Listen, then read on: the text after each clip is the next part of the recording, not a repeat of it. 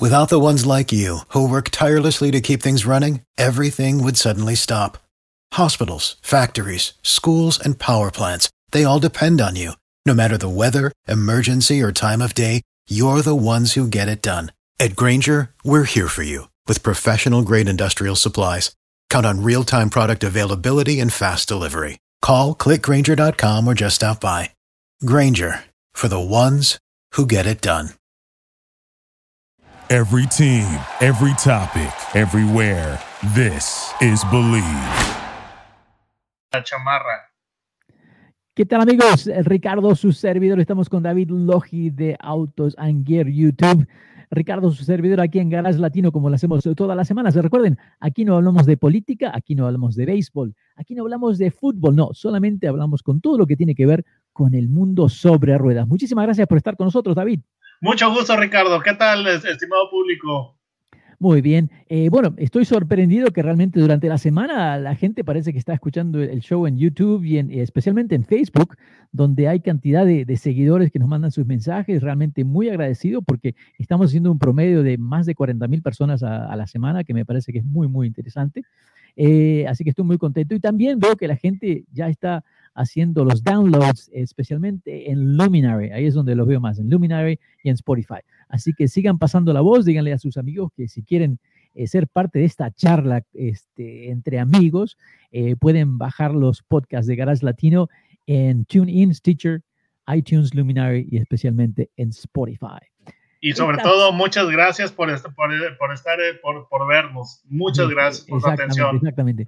Eh, esta semana se me ocurrió de, de, tocar un tema que, bueno, ya hace varios, este, hace un mes que prácticamente queremos hablar de ese tema y por una cosa o la otra no lo hacemos porque se, se, nos pasa.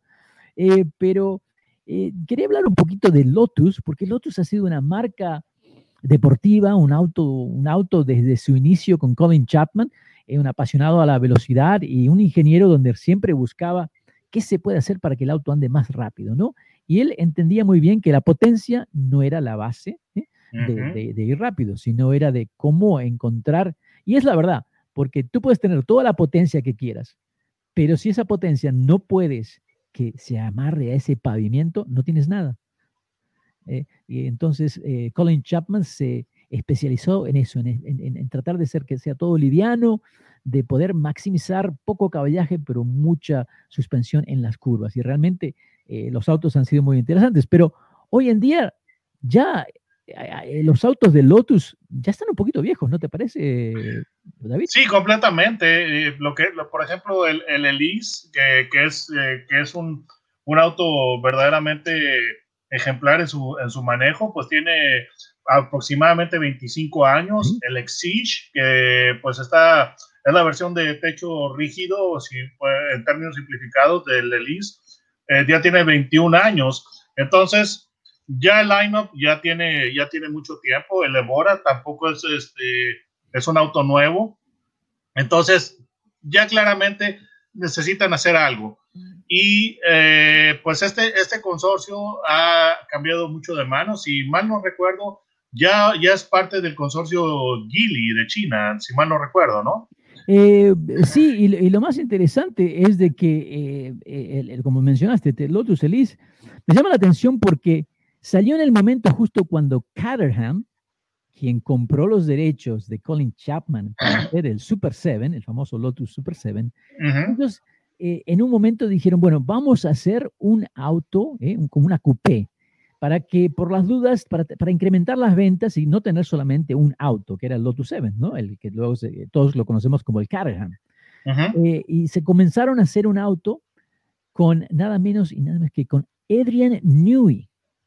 Cuando Adrian Newey estaba en el apogeo de la fórmula IndyCar, eh, tuvieron una, una, reunión que se extendió por dos años en crear un auto que iba a reemplazar al Caterham y ya justo casi cuando lo tenían listo, Lotus sacó el Elise, este Elise.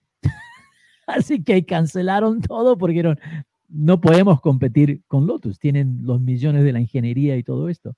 Así que eh, fue muy interesante. Y bueno, ese auto, estamos hablando, de, salió en 1900, en el 96, ¿eh? y que realmente tiene todo lo que tiene que tener un Lotus. 725 kilogramos de peso, que no es nada. O sea, 800 kilogramos no es nada para un automóvil. Eh, y eh, una Harley Davidson pesa más. Sí, y, es un, eh, la, fórmula de, que, usó Lotus es más, más inteligente porque es un vehículo balanceado. Buenas noches, Hugo, ¿qué tal? Mucho gusto, Hugo. ¿Qué tal, Hugo? Entonces, hola, ¿qué tal? ¿Cómo están? Muy bien, muy bien. Aquí bienvenido, bienvenido, mucho gusto. Te, quiero, queremos que Gracias, igualmente, ¿qué tal? Muy bien, queremos que te unas a la plática de un vehículo que tú lo ves seguido, ¿eh? esos sábados y domingos a la mañana que andas dando vuelta por el sur de California en los, en los car shows. Eh, estamos hablando del Lotus, una marca inglesa tan reconocida por los automóviles deportivos a través de la historia, pero que hoy en día realmente no tiene nada nuevo. O sea, el Elise salió en 1996, luego el Exige, que es la versión deportiva, ¿ah? salió en el año 2000. El Evora ya salió en el 2008. Eh, ya están poniendo un poquito viejos y, no sé, hay tanta expectativa con este que ni, ni sé cómo se, cómo se pronuncia el nuevo Edvilla, Edvilla, ¿cómo se pronuncia, David? Eh, yo, yo diría Edvilla, eh, pero, sabes que sí, realmente es una bomba ese nombre porque Edvilla suena como lo que tienes en, en, el extremo el cinturón para, para, para asegurarlo. Entonces, realmente es una buena pregunta, no tengo idea.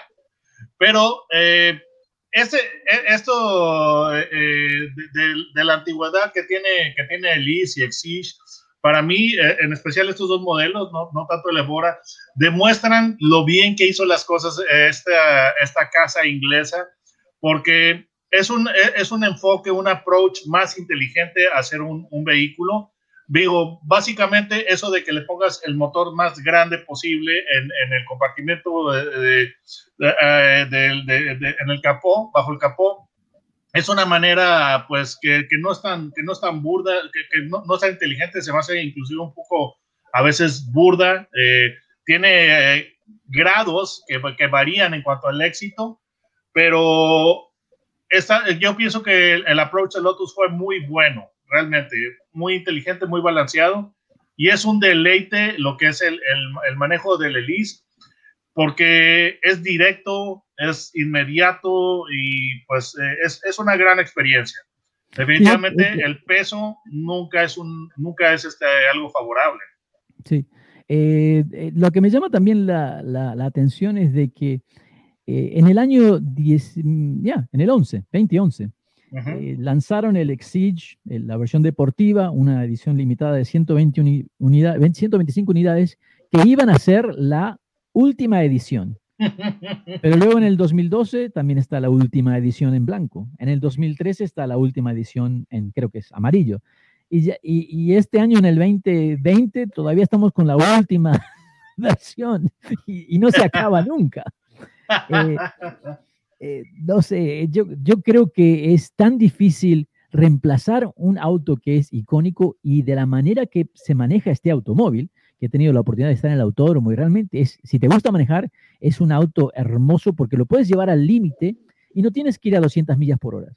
Eh, que creo que eso es lo, importante. Puedes realmente disfrutar del manejo, llevar el auto al máximo dentro de ciertos límites y, ver cómo reacciona. Y el automóvil te, responde de una manera como uno de los mejores autos de carrera. Realmente muy, muy lindo. ¿Te gusta el Lotus, ah, el Lotus eh, tanto el Elise como el Exige, Hugo? Sí, es, como un karting, Ricardo. Hermoso de manejar. Estás en prácticamente en el, en el piso, en el suelo. Está muy lindo, muy bueno para manejarlo. Eh, ¿Ustedes qué opinan de, de, cuando comenzaron a utilizar estos motores Toyota? ¿Ah? Eso a los puristas les puede gustar o no. ¿Ustedes qué opinan? ¿Es, es, es, bueno que tiene un motor Toyota o quisieran ver un motor más exótico? Mira, dado que los autos ingleses eh, pues han tenido eh, entre, entre sus eh, puntos débiles y muy cuestionados la confiabilidad, porque una persona típicamente al comprar un, un deportivo inglés sabía que había dos, dos eh, constantes o dos, eh, dos este, aspectos que ibas a tener que soportar era, y eran fugas de aceite y por otra parte fallas eléctricas. Entonces, que le pongas confiabilidad japonesa, a mí yo, yo no tengo absolutamente ningún problema, porque eh, salvo que tengas una, una, una relación de amor-odio con el auto, digo, yo, yo no le veo ningún problema en que el, auto deje de ser un dolor de cabeza. Yo no tengo problema en lo personal. No, es una muy buena apuesta poner un, un Toyota, porque es seguro, es confiable y no vas a tener problemas. Exacto. Y, y, en la versión, o sea, en el, en el Exige, que le llaman el Exige Cap, que viene con el motor V6, que es prácticamente es el mismo motor que tiene la camioneta Tacoma, un V6, pero con un supercargador y que cuando estás hablando nada más que mil kilogramos, 1600 libras y, tres, y casi 400 caballos de fuerza, realmente que es muchísima potencia y hay que saber cómo dominar eso. Sí, y que volvemos a, lo que es la confiabilidad ahora. Si en el futuro de, pues, eh, deciden utilizar pues, de, los motores de Gazoo Racing de, Toyota, yo no le vendría ningún, ningún problema. Pues tú sabes, eh, por ejemplo, el Yaris GR es una maravilla. Entonces, yo no, yo no le veo ningún problema actualmente ni en el futuro si desean eh, usar motores Toyota, especialmente si son de, de Gazoo Racing. Sí, sí, sí. Amigos, estamos en Garage Latino como lo hacemos toda la semana. Eh, tenemos el placer de estar con Hugo Scaglia de LNS Repair en Laguna Niguel, también con David Logi de Autos Sanguera en YouTube y Ricardo, su servidor. Recuerden, pueden bajar eh, los downloads, los programas a través de Luminary and Spotify. Garage Latino, ya regresamos. Duraloop es un tratamiento especial para que el aceite no pierda sus propiedades. Duraloop reduce la sedimentación de las partículas nocivas que dañan al motor. Duraloop disminuye la temperatura interna del motor y la fricción de los metales. Duraloop para que el motor dure más. ¿Qué tal amigos? Ricardo, su servidor. Estamos aquí en Garage Latino como lo hacemos eh, todas las semanas. Recuerden, eh, comenten con sus amigos. Pueden bajar los ah, podcasts de Garage Latino a través de Spotify. Hoy tengo el placer de estar nuevamente con Hugo Escaglia de Elanes en Laguna Niguel y también eh, con nuestro amigo David Logi desde México en Autos and Gear. Algo que ha pasado en estos últimos días que realmente a mí me, me da un poco que pensar. Cuanto más noticias escucho, más confundido estoy qué es lo que va a pasar en este futuro cuando hay una tormenta de nieve, una tormenta tan fría como lo que ocurrió prácticamente en toda la parte del norte de no solamente Estados Unidos, sino de Europa. Cuando se presentan estas tormentas, ¿qué pasa con los autos eléctricos? David. Bueno, yo, estuve viendo aquí, es, esto, esto que pasó en Texas a mí me afectó indirectamente, o, o realmente no, me afectó directamente eh, esta semana, si tú podrás ver, solamente tengo, tengo camisa. Eh, la semana pasada tenía, tenía yo este, pues prácticamente un abrigo para soportar la temperatura porque eh, la semana pasada aquí en Monterrey, Nuevo León, que es este, a 150 millas al sur de Texas, aquí nevó. El lunes, el, el, domingo y este, del domingo al martes estuvo muy frío entonces, eh, sí fue un problema. Eh, lo que está sucediendo en Texas, pues nos, nos afectó porque se, eh, la, red eléctrica de Texas, pues en, gran parte, pues opera con gas. Entonces, eso, eso nos mandó, nos este, puso en problemas a nosotros porque tuvimos este, problemas también con el suministro de gas, etcétera. Habiendo dicho eso, creo yo que el tema de los autos eléctricos eh, pues mucha gente va a verlo con más calma porque los autos, los autos eléctricos definitivamente el frío sí les afecta. Lo que es muy interesante es, les, eh, el, peor problema que, que, tienen los autos eléctricos no es tanto que el frío les, esté afectando a la, constitución, de, eh, constitución de la batería propiamente, sino que todo lo que es el consumo eléctrico o las demandas que tiene, que tiene el vehículo eh, y se incrementan en frío. Por ejemplo, para mantener la cabina a temperatura agradable, tienes que usar la calefacción y eso es algo que es tremendamente, eh, pone, pone mucha carga en el sistema eléctrico. puedo, confirmar eso porque vamos a hablar tal vez la próxima semana, pero tuve la oportunidad de tener el nuevo Mustang Mach-E, el Mustang eléctrico, ah, y me llamó la atención de que, bueno, eh, en esta zona también estaba bastante frío y, llegué a mi casa y eh, justo sonó el teléfono, entonces me puse a hablar por teléfono con un amigo y como estaba goteando, dije, bueno, tengo que abrir un cerco, no voy a abrir el cerco, sigo hablando con mi amigo. Y claro, tenía el calentador en el volante, tenía el calentador puesto en el asiento, la calefacción a 73 grados y, vi, y vi, literalmente vi cómo bajaba ¿ah? el rango de millas, solamente yo hablando por teléfono, utilizando toda la electricidad. Sí. Eh, en cinco minutos perdí tres millas. De, mira, de, acuerdo, de acuerdo a Consumer Reports a AAA, cuando la temperatura eh, baja a aproximadamente 20 grados, eh, estoy hablando en Fahrenheit, el rango se va a reducir en 12% si tú no, no usas la, lo que es la calefacción.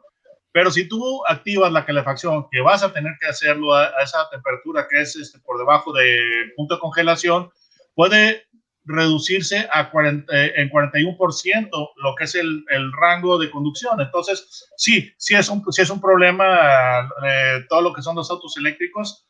Y una de las, de, una de las, de, las cosas que, eh, que tú puedes hacer para evitar problemas es que cuando tú este, estés comprando un auto eléctrico, si decides comprar un auto eléctrico, por supuesto. Compras una manta, compras un poncho y, lo tapas. sí. sí, y madera.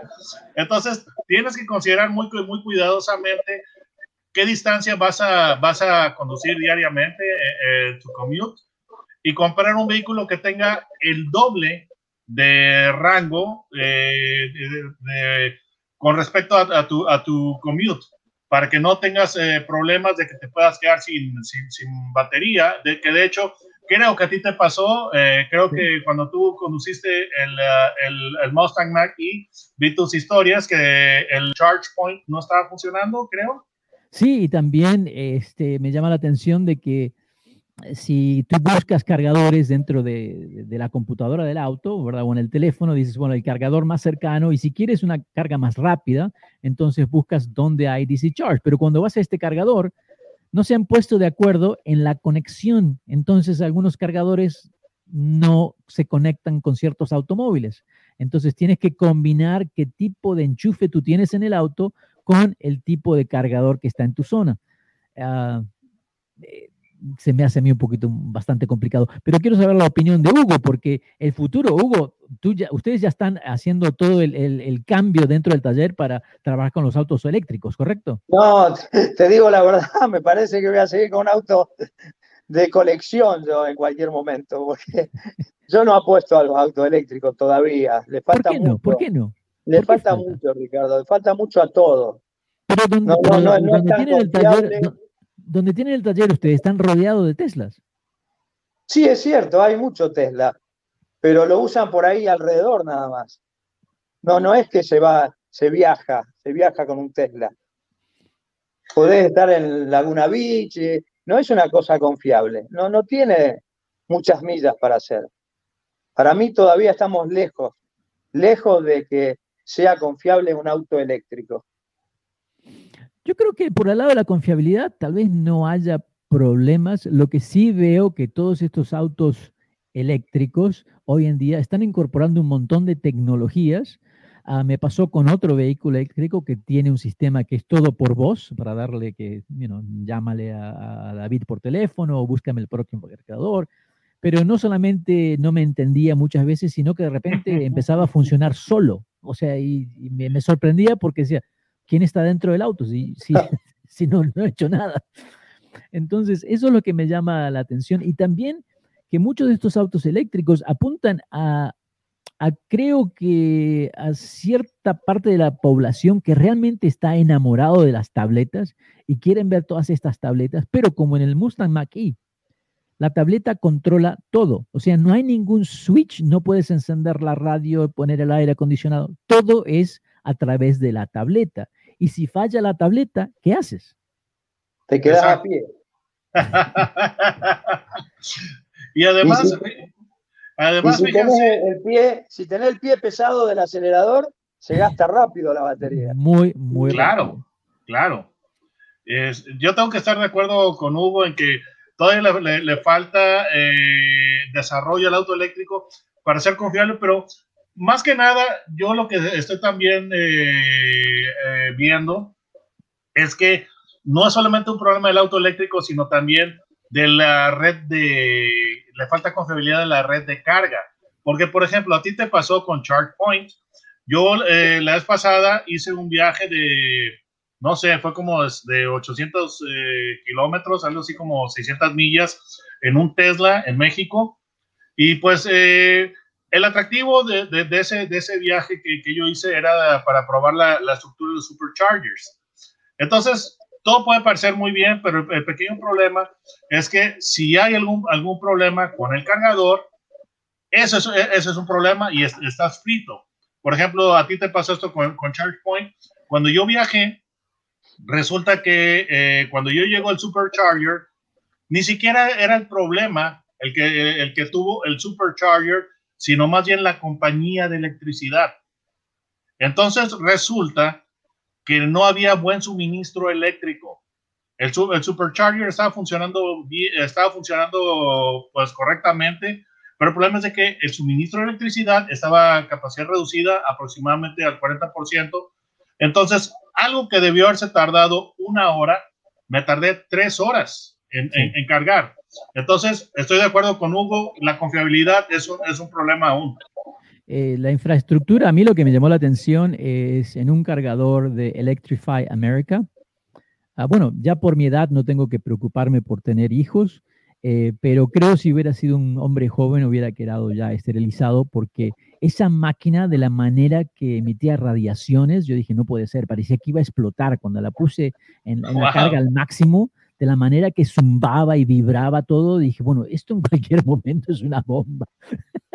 y digo, si hubiera cinco o seis autos juntos, pues, ¿cómo habría que medir la, radiación que está emitiendo esto? Porque creo que puede ser dañina. Eh, sí, dime, David. Otro, otro detalle, por ejemplo, que yo observé, digo, ustedes entenderán, yo vivo en México, eh, es la falta de, cultura, la falta de respeto de, de la demás población con respecto a los cargadores, porque por ejemplo, Tesla pues, instituyó o instaló superchargers en diferentes eh, restaurantes, estaciones de, servicio, etcétera, ¿no? Entonces, cuando yo llego a cargar el, Tesla, resulta que había eh, un eh, Nissan Versa estacionado enfrente del cargador y enseguida había una, una, Ranger y yo decía, la última vez que yo, que, que yo revisé, el Nissan Versa no era eléctrico.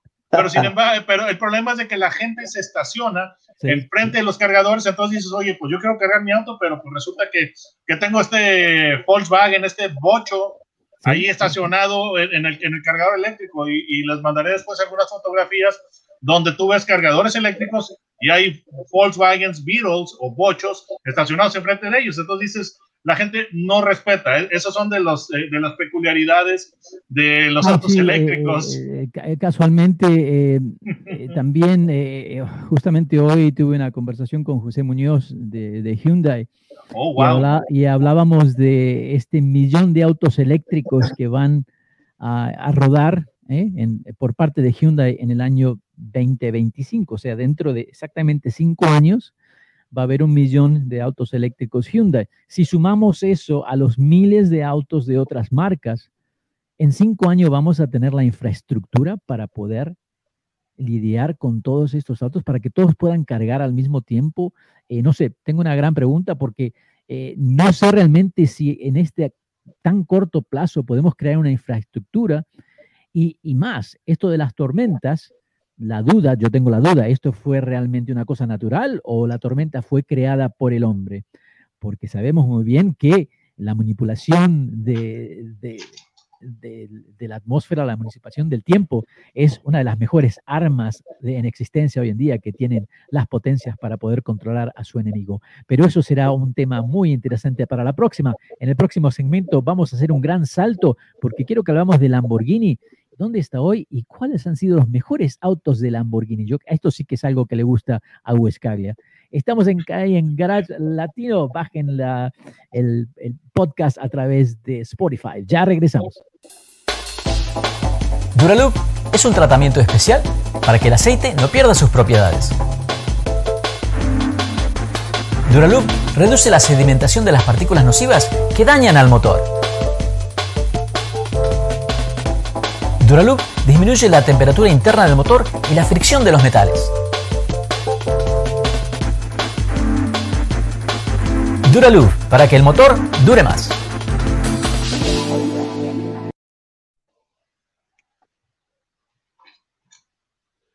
Creo que Ricardo no está. Ahí está Ricardo. Eh, a, pedido de, Jairo Alexander, que me dijo, ¿dónde están las gafas? Pues aquí están. Así que un gran saludo este, para, Jairo, que nos está escuchando, pero lamentablemente no veo nada. Eh, y un, saludo también para Roberto Zaragoza. Y sí, Roberto, el manejar el, Lotus Exige, el, de la pista, el, CAP, fue una experiencia muy, muy linda. La verdad, toda la potencia que tiene ese automóvil, cómo se maneja, cómo dobla, que es lo más importante del auto.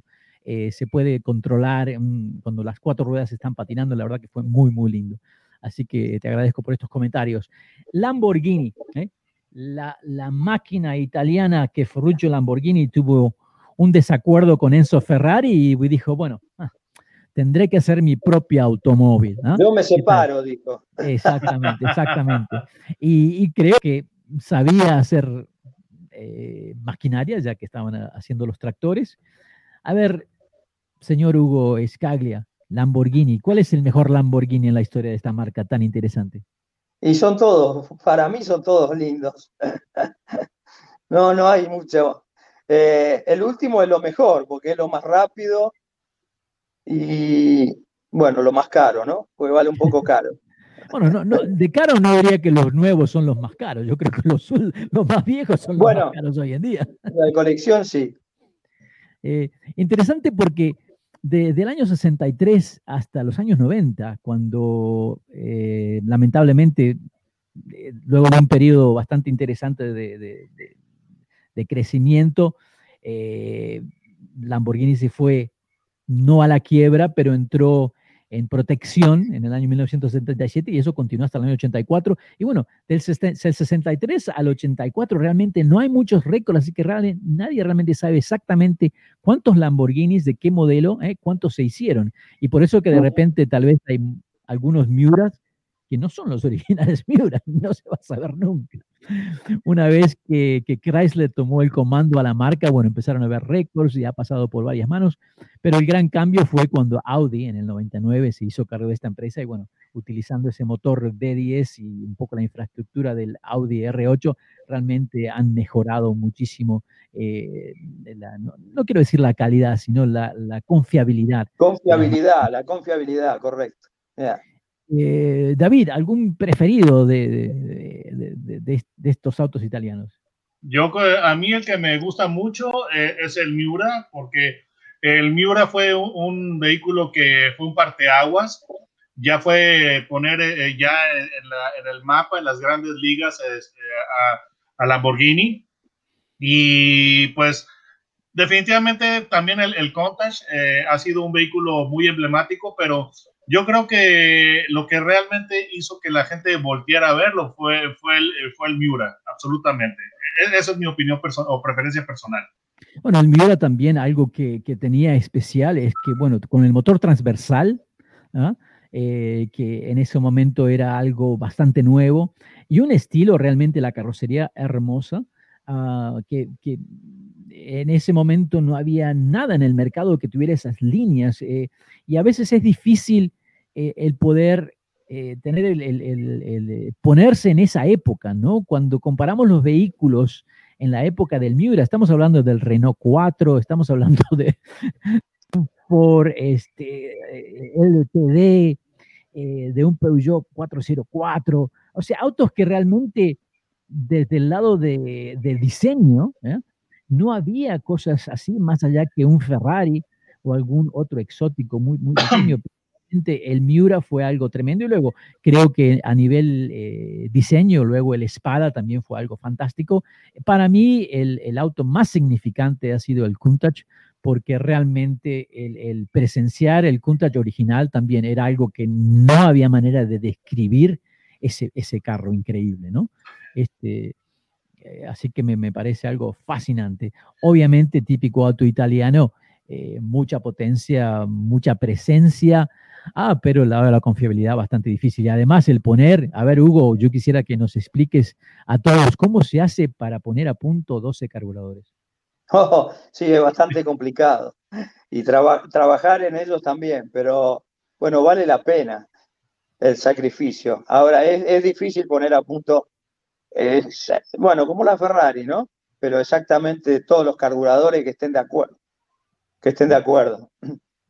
Y, lo que nos olvidamos es que estos automóviles eh, realmente nunca fueron hechos para, durar tantos años. ¿eh? Todo lo que hablamos de los años 70, 70, incluso principios de los 80, estos automóviles eh, yo creo que eh, la confiabilidad ah, y, la permanencia en el mercado a largo plazo no fue algo que estaba en mente. Sí, sí, no, eso es, lo tenías que usar poco, va como se usan ahora, ¿no? Que salís un domingo y no le haces muchas millas para conservarlo y no tener tantos problemas. Hoy en día, David, eh, el, aventador eh, creo que es el, mejor ejemplo de, lo que está ofreciendo esta marca. Y lo que he notado, en contraste a lo que sucede con Lotus, ¿verdad? Que el Lamborghini ha estado todos los años creando un auto especial, así de ediciones muy limitadas, solamente cinco unidades, 3, 4 millones de dólares, pero realmente se han mantenido con un estilo que te deja mucho que pensar, te deja, es increíble cómo, cómo, eh, cómo se ven los autos, los interiores, ah, y que creo que se han creado un mercado que no, no, hay otro automóvil, no hay otra marca que tenga esta presencia como tiene Lamborghini. Ah, David. Fíjate que un amigo mío eh, hizo una, una comparación entre Ferrari y Lamborghini y decía, eh, Lamborghini es como la chica con la que te vas a ir este, a una noche de copas y de fiesta, y un Ferrari es, este, es como la chica que, con la que te vas a casar y, la que le vas a presentar a, tu familia, a tus padres, ¿no? Entonces, siempre ha, sido un, eh, estilo, un diseño más extrovertido, más de niño malo, y yo creo que tu amigo, tu amigo, me gustaría conocer a tu amigo, porque lo que acabas de mencionar, yo diría me casaría con una Toyota, con una Nissan. qué diferencia va a haber de, casarme con una Ferrari o una Lamborghini. Digamos que eh, el Lamborghini es. Eh, ah, y, una cosa interesante: mucha gente en México dice Lamborghini, no sé por qué dicen Lamborghini, es Lamborghini yo tuve, eh, eh, mi profesor de italiano me, me, aclaró eso, entonces es Lamborghini. Y el, el, diseño de Lamborghini es más de chico malo, más bad boy, y lo, lo siento más extrovertido. Eh, lo que es Ferrari, yo, yo, lo, mi, mi, percepción personal es que es más, más refinado, más, más elegante. más agresivo, más agresivo es. Sí, entonces, entonces pues eh, a mí me, me, agrada mucho lo que es, eh, lo que es el, el, diseño de Lamborghini. Tiene eh, el, el, interior, tiene ese, ese sentido de ocasión, de que es una ocasión especial estar, estar conduciendo un, un, Lamborghini. Cuando tú ves todos los displays, los interruptores, que pues tienen ese diseño más tipo de aviones. Entonces... Se, nota más la exclusividad. Me llama la atención porque en su momento Ferrari como que podría mantener ese, ese poquito más, pero realmente hoy yo tengo que dar crédito a lo que han hecho con Lamborghini porque eh, incluso la, con las diferentes versiones de la Huracán, eh, todas tienen algo muy especial y los interiores realmente son, te sientes que estás en algo muy inusual, estás, eh, es como un jet, ¿no? Es un fighter jet, es un, es un avión de caza. Donde justamente, justamente. Pero um, eh, a mí en lo personal eh, eh, me, me, gustó mucho el Miura porque era como el, el statement para, como decirle in your face a, Ferrari, pero ahora yo lo que estoy viendo y al igual que en muchas marcas, pues Lamborghini ahora tiene SUVs y Urus ha sido un éxito tremendo eh, de las 7.430 unidades vendidas en el 2020, 4.391 fueron Urus.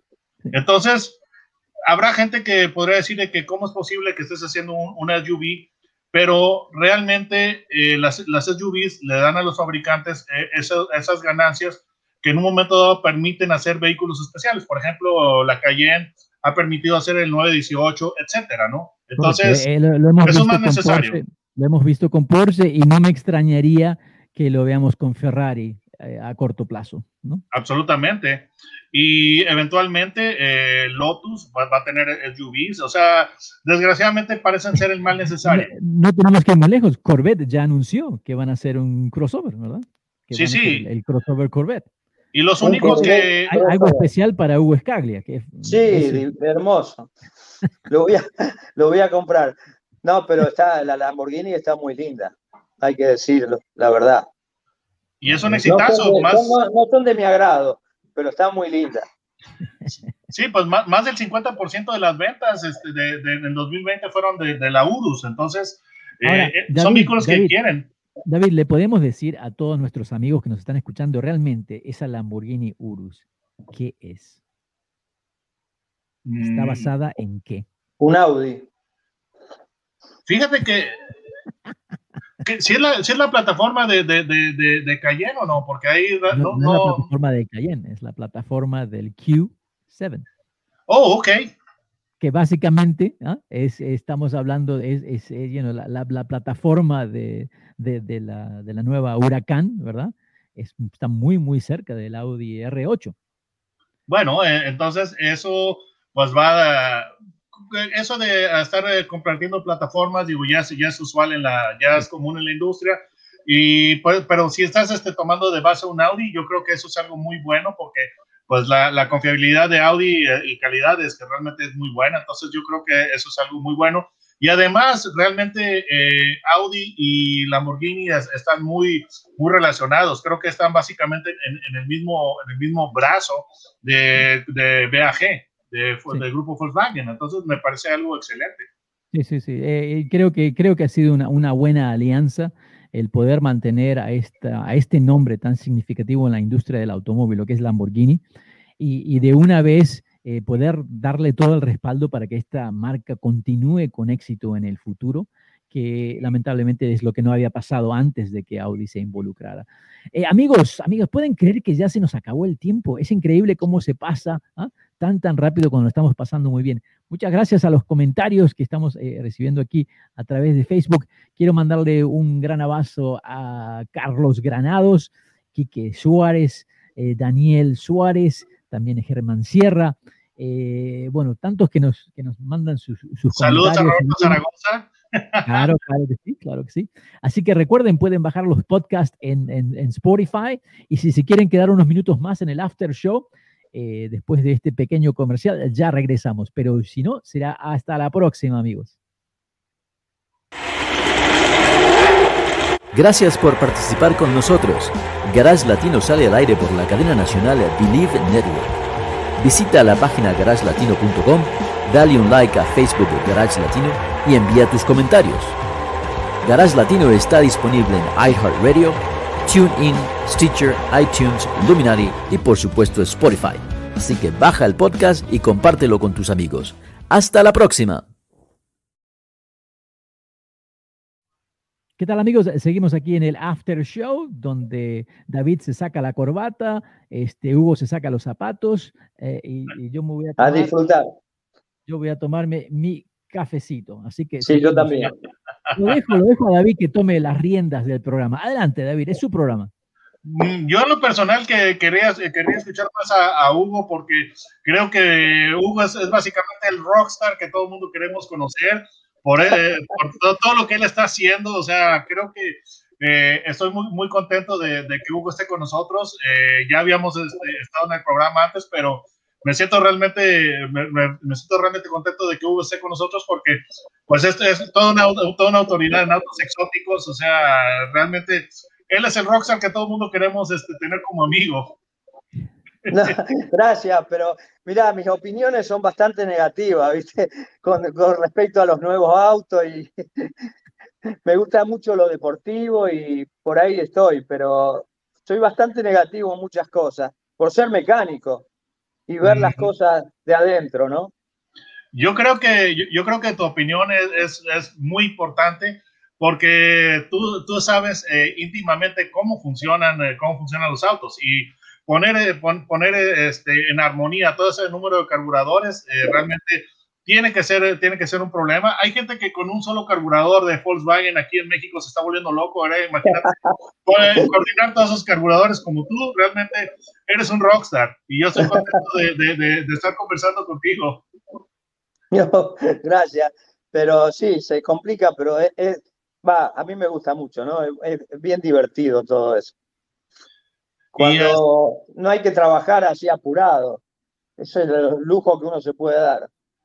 Bueno, y ¿qué, nos puedes decir eh, de las marcas que, que, son difíciles de mantener eh, funcionando, complicadas? Yo, estoy, yo estaría pensando, no sé si darle ese, ese título a marcas italianas o marcas inglesas.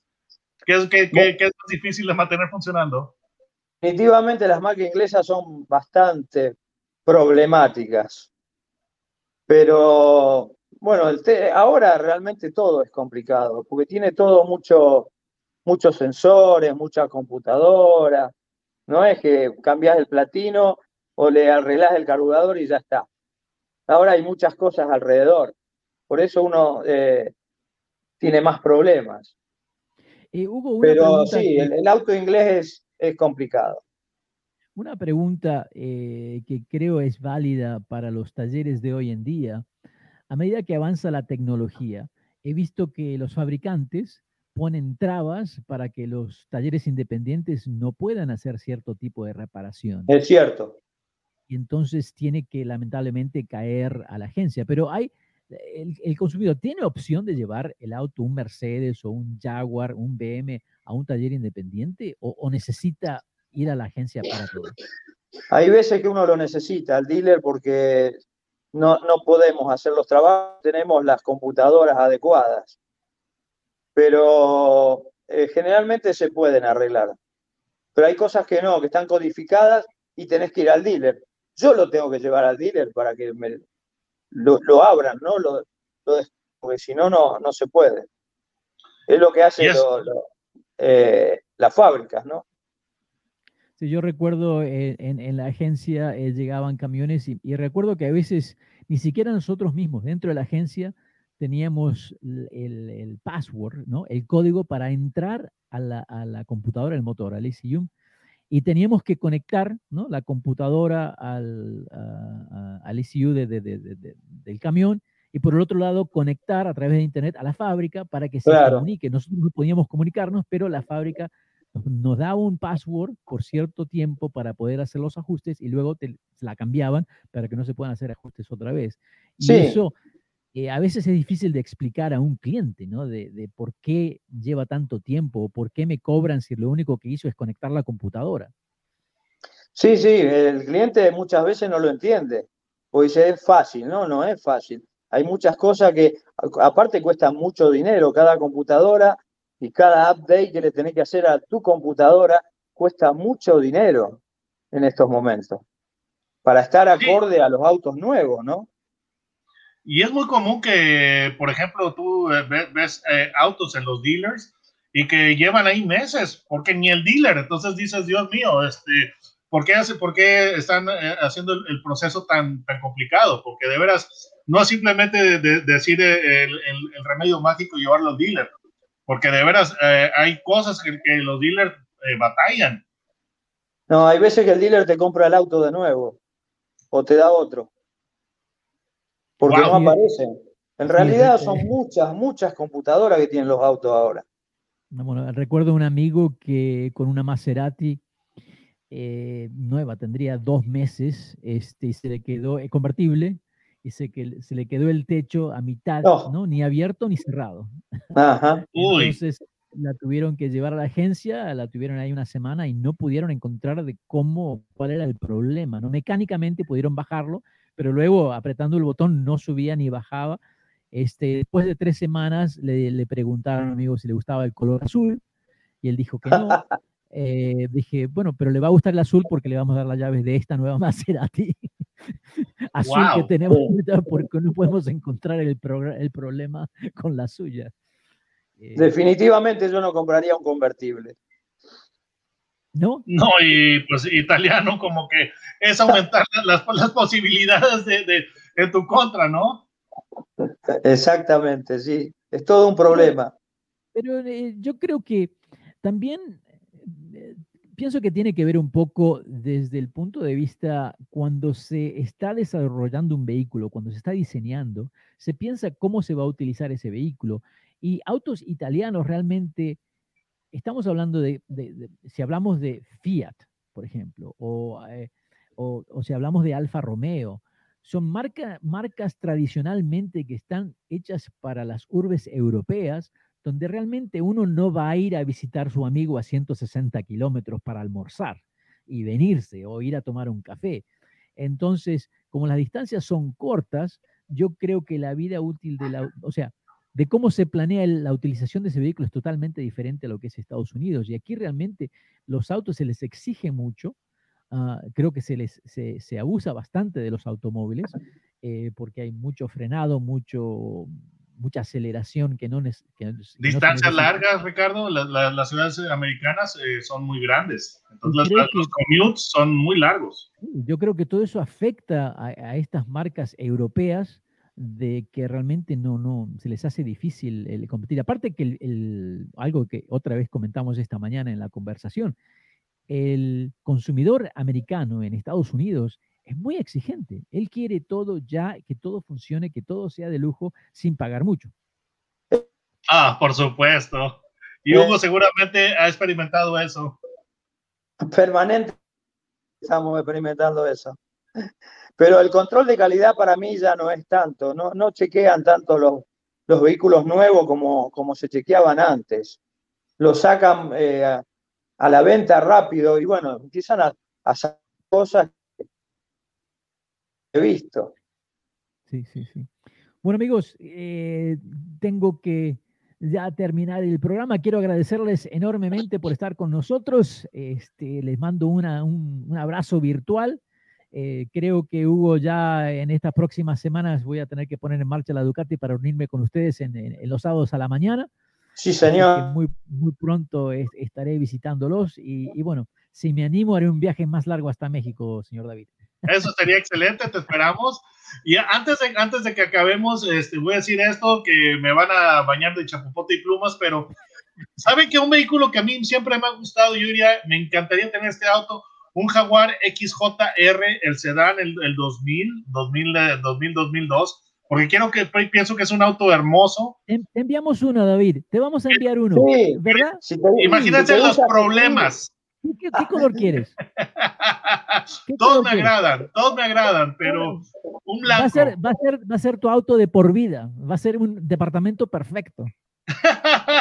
Esa toda la semana te vamos a preguntar cómo, cómo te va. Imagínense los problemas en un auto así. Y, y, considero que es un auto hermosísimo, pero imagínense los problemas no, no, yo, lo conozco. ¿eh? Eh, Hugo, yo creo que es, un auto problemático, especialmente en los años. Totalmente. Y más ahora, con, los años que tiene, ¿no? Peor. Sí, pero eh, ¿a poco, digo, acaso no es un auto hermoso? Sí, es, hermoso. Traté de comprarlo con 10.000 millas, 5.000. Entonces, ese, ese, es mi comentario controversial de la semana. No, es controversial, realmente no es controversial, pero fue, creo que fue una época donde Jaguar realmente estaba tratando de, sobrevivir. ¿eh? Eh, pasó esa marca, recuerda que pasó de una mano a otra y los problemas económicos que tenían eh, afectaron definitivamente la calidad del vehículo. Es una pena porque Jaguar ha sido una marca icónica dentro de la industria y lamentablemente todavía sufre de, de, una, necesita una gran inversión por el lado de, lo que es la infraestructura de la empresa. Yo creo que Tata tiene el capital para ayudar a esta marca, ah, pero eh, también el querer que continúe siendo una empresa inglesa fabricando el automóvil en Inglaterra, eh, los costos se incrementan muchísimo y bueno, el, dinero solamente se puede, alcanza hasta cierto punto, ah, se han hecho muchas mejoras, pero ese periodo de Jaguar realmente fue un periodo para olvidar. Sí, ese, ese periodo, el, el, Jaguar que me gusta es de la época de Ford. Yo pienso que ha mejorado mucho los modelos actuales, pero... El... Without the ones like you, who work tirelessly to keep things running, everything would suddenly stop. Hospitals, factories, schools, and power plants, they all depend on you. No matter the weather, emergency, or time of day, you're the ones who get it done. At Granger, we're here for you with professional grade industrial supplies. Count on real time product availability and fast delivery. Call clickgranger.com or just stop by. Granger for the ones who get it done.